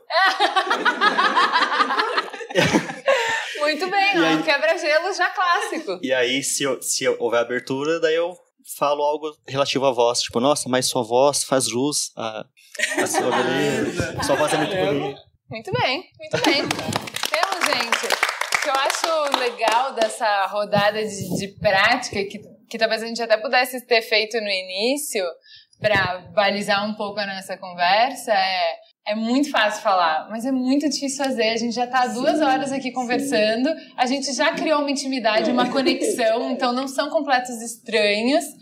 E a gente ficou nervoso, a gente ficou vermelho, a gente gaguejou, a gente. E olha que ninguém tá querendo comer ninguém aqui, em tese. Se quiser também pode. Mas assim, em tese, não tem ninguém querendo se comer aqui. Então imagina com as emoções à flor da pele, com a atenção e com não conhecer a pessoa, não é uma tarefa fácil, concorda? Então vamos ter um pouco mais de generosidade e paciência, não é que a gente não vai acertar sempre, mas pode melhorar bem. Farol aceso. Vamos pro farol aceso? Primeiro, eu queria convidar todos vocês, independente se vocês amam ou não samba, para escutar o Samba Enredo da Mangueira, que tá um negócio. O Higino, que é um fã que acompanha a competição entre os sambas enredo, que vai Sério? escolher Que o legal. samba enredo. Ele já fala desse samba enredo há muito tempo. Ele deu uma viralizada no Twitter no final do ano passado, com uma menininha cantando. Ele fala de Marielle, enfim. Tá muito bonito, vale a pena escutar. Então, procurem saber, tá? Samba enredo da Mangueira. Merigo tá ouvindo em looping, as crianças já sabem cantar decor. E, gente, que eu viciei em dorama. Trago novidades. Faz tempo que eu não falo de dorama aqui, né, gente? Não que eu não esteja assistindo, mas só tinha coisas bem vergonhosas. Não dava pra falar aqui. Mas agora tem um bonitinho. É uma série da Netflix chamada Romance is a Bonus Book. É muito fofinho. Conta a história de uma mulher que era publicitária, redatora, é, super bem sucedida, premiada, ganhava grana dela, tudo certo. E aí ela casa, tem uma filha, começa a ficar difícil de conciliar e ela resolve sair para cuidar da filha, fica 10 anos fora do mercado. E aí o marido dela trai ela e cai fora. E ela fica sem era nem beira. Então a história começa com ela no fundo do poço, sem grana nenhuma, ruim mesmo, e batendo perna procurando emprego, só que sendo rejeitada por todo mundo porque ela tem currículo demais para começar numa vaga inicial. Ao mesmo tempo que, para a vaga que ela ocupava antes, ela não consegue voltar porque ela tá muito defasada. Ela tem 10 anos fora do mercado. Então, assim, é um drama que é comum, né, para muitas mulheres. Eu super me identifiquei. O jeito que eles falam de trabalho é super legal. Ela acaba conseguindo, enfim, não vou contar como, mas ela consegue se colocar, se recolocar numa editora. Então, paralelo na história do romance e tal, vai contar como que é esse trabalho de produzir um livro, de editar um livro, de publicar um livro, que também é um tema que me fascina, adoro ler e tal. É muito fofinho. Sabe o irmão da protagonista do Something in the Rain, que era sempre mal-humorado, que tá sempre com a cara fechada? Sim, sabemos. É, sempre, sempre criticando e tal. Pois é, ele é o par romântico dela, uma das opções, né, do triângulo, uma das pontas do triângulo amoroso, só que ele parece outra pessoa, porque ele não para de sorrir, ele é a pessoa mais simpática do planeta, então é muito legal ver, é outro personagem, né, o mesmo ator no um outro personagem. Todos os personagens que não são da trilha principal são bem desenvolvidos, são deliciosos. Eu assisti ontem um dos episódios que vai contar o histórico de duas personagens do elenco que me debulhei em lágrimas. Muito legal, história que a gente se reconhece. Então vamos lá, é Romance is a Bonus Book. O lado negativo, vou ter que dizer, é que é aquelas sacanagens que a Netflix só coloca um episódio por semana. então Ah, você tem que ficar esperando a terça-feira pra assistir. Quem tiver estômago e conseguir esperar terminar pra Começar? pra começar, acho que é uma boa ideia. Eu não tenho esse autocontrole. Parabéns pra quem tiver. Bom, eu quero indicar um perfil no Instagram de um ator, cantor, escritor e diretor que você pode não conhecer de nome, mas vai conhecer a hora que eu citar o rapaz. Bom, o perfil é de Billy Porter. Esse personagem é o Billy Porter e foi ele quem esteve deslumbrante no Oscar vestindo um conjunto que misturava smoking e uma saia gigantesca. Rodada. Maravilhoso. O perfil dele é muito legal no Instagram, é o Debily Porter, e essa roupa tem uma história muito legal. O Debily Porter, ele faz parte de um seriado chamado Pose, que narra a história do final da década de 80 em Nova York, da cultura, do surgimento da cultura GLBT, da ascensão do luxo, dos bailes GLBTs. A série vale a pena, ele vale a pena. E essa roupa, ela foi usada no Oscar para homenagear um dos diretores de figurino da série, que era o Hector Extravaganza, que faleceu esse ano. Eu gosto muito quando a moda conta histórias, traz provocações e trazem culturas é, em ascensão e põe isso na mesa para a gente discutir. Se você não ficou como a Glenn Close, que olhou para a roupa dele e falou: Minha nossa, é porque você ainda não viu. Então, inclusive, o próprio Billy Potter posou o videozinho dela olhando para ele, que é a reação que eu acho que a maioria das pessoas teve ao ver esse homem deslumbrante, chamando atenção e detonando o tapete vermelho no Oscar desse ano. Então, o perfil do The Billy Potter no Instagram é a minha indicação para vocês essa semana. Fala que te escuto. Então vamos pro Fala Que Eu Discuto? Vamos começar com um beijo para... Eu tenho beijos muito especiais. No domingo, o Cris Dias comemorou o aniversário dele no Bet Bakery e aconteceu um momento muito constrangedor, porque rolou um momento Faustão e Gino, Ale, Cris, Merigo estavam lá, os quatro viraram e o moço falou: Não, é a outra ali, ali, tá, Juliana. Eu queria falar com ela. Gosto todos de vocês, porém, queria dar um beijo na Juliana. Foi muito fofo, gente. As meninas da cozinha também fizeram frição. Nossa, a Ju tá aqui. Então, ó, beijos pra muita gente: pra Beth, pro Thiago, pra Elisa, pra Carol, pra Isabela, pra Bárbara, pra Mirna e outros que eu não anotei o nome, mas vocês se sintam beijados, porque tô beijando vocês aí. Eu não fui no aniversário, gente, que eu não tava me sentindo bem. Mandei minha filha como representante. Que tirou até foto com os ouvintes, diga-se de passagem. Então vamos lá. Vamos para os retornos do programa, gente. É o seguinte: eu precisaria de um programa de duas horas para falar do retorno desse programa. O coitado do pastor Henrique, eu tô mandando print para ele, assim, uns 100 prints por dia. Passou, já bloqueou, Juliana. Tá soterrado de print. Mas é isso, é muito amor. Vamos começar com a galera que falou que se sentiu representada. A Nath Ribeiro falou: Mamilos, obrigada. É só o que eu tenho a dizer nesse momento. Eu, mãe solo, mãe adolescente, numa casa religiosa, há seis meses numa cidade onde não tenho família, aprendendo a viver e cuidar da minha filha hoje pré-adolescente. Eu chorei. Obrigada. E o chororô largado? A Érica Pinheiro disse: Alguém me diz como parar de chorar ao ouvir o episódio 185 do Mamilos sobre a família? Como conter a emoção sentida e identificada nos relatos de família fora da curva? Como não reviver todo o sentimento e como não desejar o amor que abraça pra vida do arroba David Miranda? Gente, o Caio editando falou: pelo amor de Deus, eu só quero que alguém fale de mim como esse cara fala do marido. Exato. Eu só quero alguém pra mim como ele tem o marido. Somente isso na vida. O perfil Terapia de Grupo disse: Eu chorei tanto ouvindo Mamilos hoje sobre família. Chorei em casa com um dos depoimentos. Fiquei com a cara vermelha de tanto chorar antes de ir pro trabalho. Então a gente temos agora um novo conceito de not safe for work. Não ouçam na rua, grandes chances de alguém te oferecer um lenço. E, claro, a estrela, o pastor, gente. a Luciana Baldini disse: Eu, na apresentação do convidado do episódio 1- 185 do Mamilos. Ai, saco, chamaram um pastor evangélico para participar, dai-me forças. Eu, 15 minutos depois, que pastor maravilhoso! lacrou, lacrou. Obrigado, meninas, por criar mais uma ponte aqui. Vocês são foda. O Yuri falou: Eu comecei a ouvir o Mamilos torcendo o nariz por ter um pastor para falar de família. Sou agnóstico. Terminei seguindo o pastor Henrique e super feliz pela religião brasileira ter um homem desses. Vocês três fizeram as cascas de cebola caírem aqui. Arroba Katia S disse: Meu Deus, que episódio. Tava desconfiada com a galera pagando pau pro pastor, mas olha, tô eu aqui aplaudindo de pé.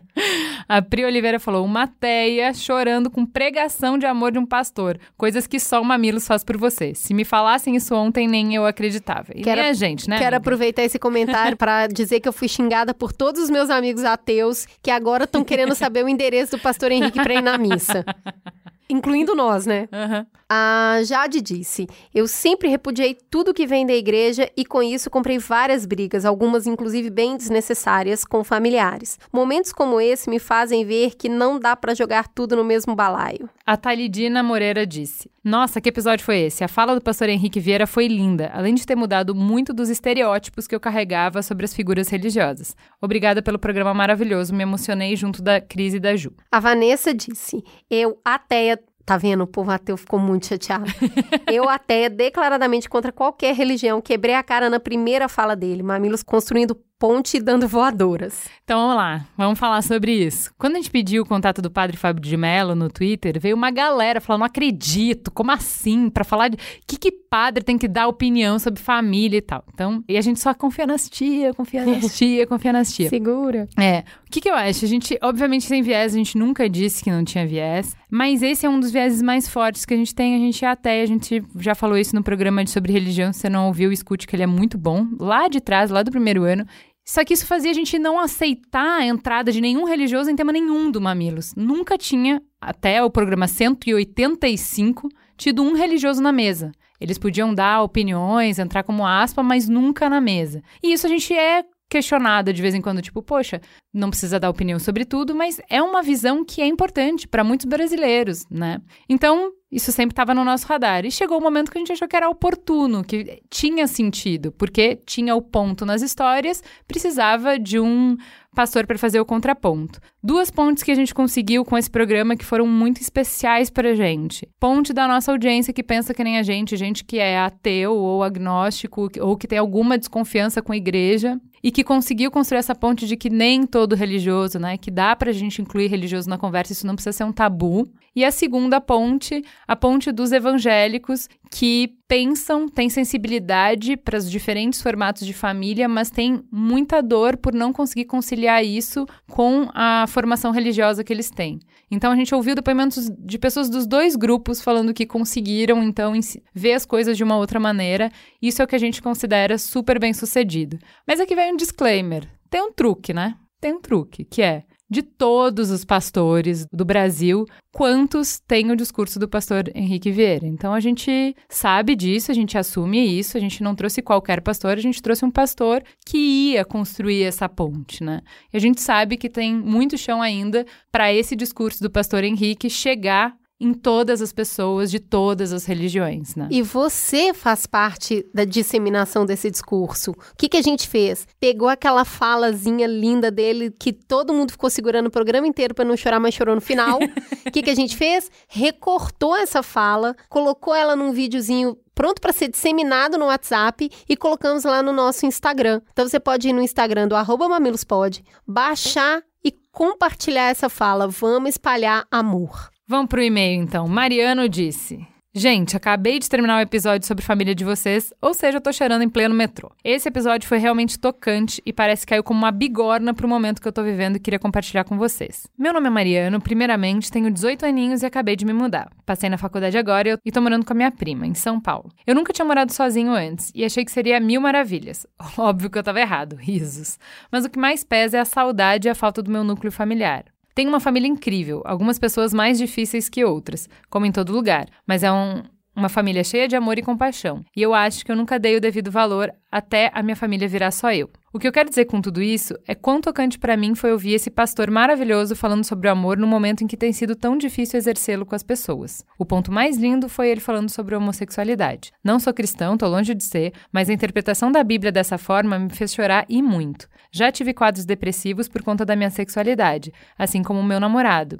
Mas isso acontece porque é difícil para nós, como homens, cercados por machismo e ódio, nos aceitarmos. Meu namorado conseguiu ter um controle e um empoderamento lindos, mas para mim ainda é difícil. Por medo mesmo. Mas ouvir esse pastor falando de amor desse jeito faz tudo ficar mais leve. E eu só quero que a semana acabe para eu poder ficar o máximo possível com meu namorado. Foi muito, muito importante para mim entender o momento que eu passo e me ajudar a lidar com tudo isso. Um beijo enorme para vocês e até logo. A Aline Loura disse: Olá, suas maravilhosas, adoro. A voz gostosa e cremosa de vocês já vem me acompanhando há anos e me ajudando a construir e desconstruir minhas opiniões quase que diariamente. Bom, nasci em uma família adventista, por não bastar a religiosidade, meu pai ainda é um pastor. Eu e minha irmã mais velhas fomos criadas em uma dualidade. De um lado, um pai tradicional extremamente preocupado com as regras e doutrinas do está escrito, e do outro lado, minha mãe, a mulher mais forte e empoderada que já conheci. Gentil e amorosa, mas firme e até irônica ao mesmo tempo. Extremamente feminista, apesar de nem mesmo se reconhecer como tal, e por incrível que pareça, bastante religiosa também. Assim, nós quatro formamos a família tradicional, mas alguma coisa deu errado nesse meio do caminho. Nós, que sempre estudamos em escola adventista, saímos dessa bolha pela primeira vez. Minha irmã foi para o mestrado nos Estados Unidos e por lá ficou. E eu entrei na Faculdade Federal do Rio de Janeiro e pela primeira vez na vida eu olhei o mundo e para mim mesma com a visão além da doutrina pregada. E o pior, eu amei e eu estava descobrindo a mim mesma. Comecei a entender que vivia até ali uma linha inventada e podada dentro dos moldes sociais aceitáveis e que sem aquelas amarras eu conseguia me amar infinitamente mais. Aprendi a me amar e respeitar minha vontade e melhor que isso, que Deus não me amava menos ou queria que eu modificasse ou me anulasse, que Ele tinha me feito assim.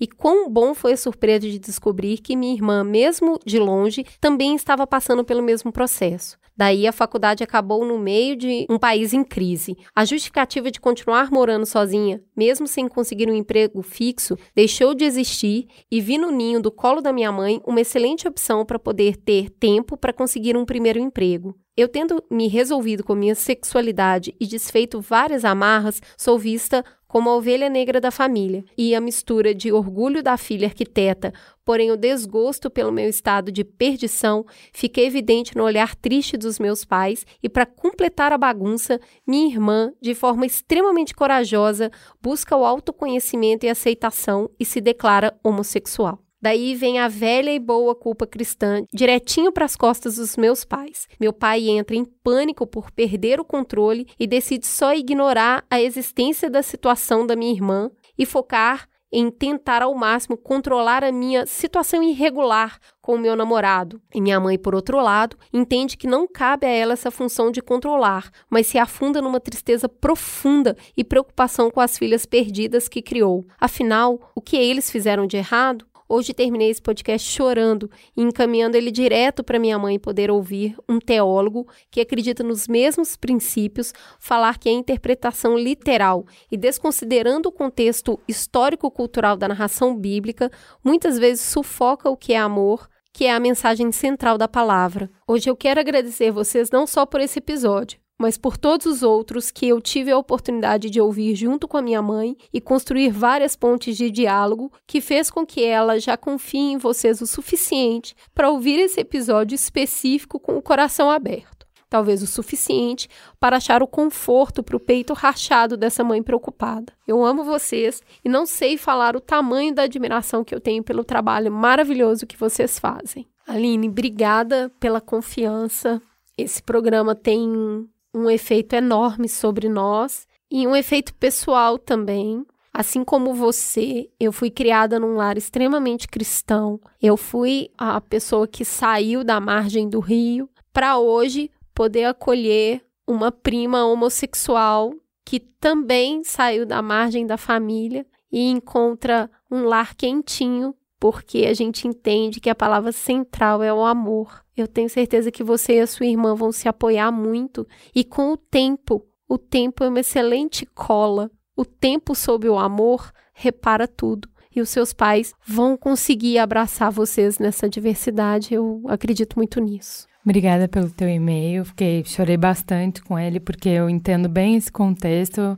Minha família dos dois lados também é adventista. É, eu entendo que, para além deles aceitarem vocês, que o amor pode ser maior, tem esse sofrimento muito grande do que, que eu fiz errado, como é que eu vou me apresentar diante de Deus, como é que eu vou desfrutar da eternidade sem os meus filhos, né? Então eu entendo bem qual é essa pressão e por isso que eu chorei tanto com a fala final do pastor, porque eu imaginei essa ponte, né? A ponte da gente mandando, dos filhos mandando para os pais, para mostrar tem um caminho, para a gente não precisar sofrer tanto assim.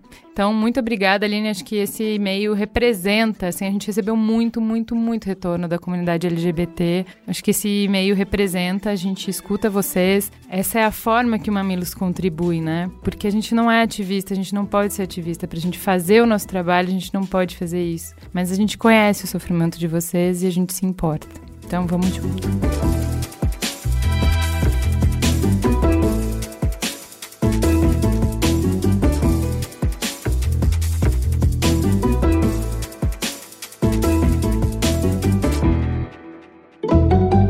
Mamilos. Jornalismo de peito aberto.